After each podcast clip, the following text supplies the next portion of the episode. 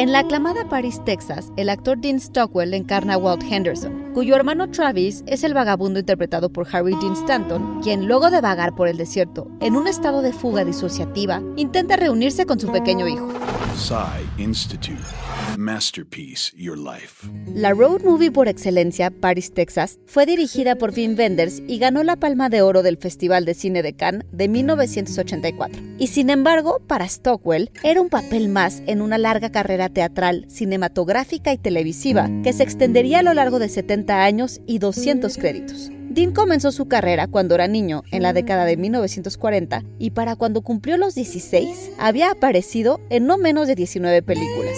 Ese mismo año, 1984, Dean Stockwell participó en la versión de Dune dirigida por David Lynch, un buen comienzo en lo que equivale a una tercera carrera, dijo entonces el actor. Entre 1985 y 1988 aparecería en 14 películas, incluyendo un papel breve pero significativo en To Live and Die in LA de William Friedkin y filmes como The Legend of Billie Jean, Papa Was a Preacher y un episodio de la popular serie de tele Miami Vice.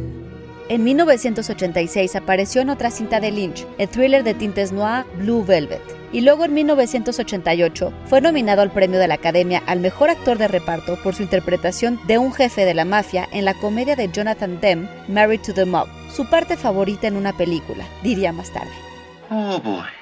Sin embargo, quizá el papel mejor recordado del actor haya sido en Quantum Leap como Al, el mejor amigo de Sam Beckett, el científico que salta por accidente a través del espacio-tiempo y a quien se le aparece como un holograma que solo él puede ver y oír, y a quien acompaña en la espera de que el próximo salto sea el salto a casa.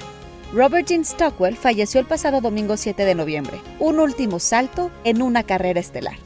Idea y guion de Antonio Camarillo. Y grabando desde casa, Ana Goyenechea. Nos escuchamos en la próxima cápsula SAE.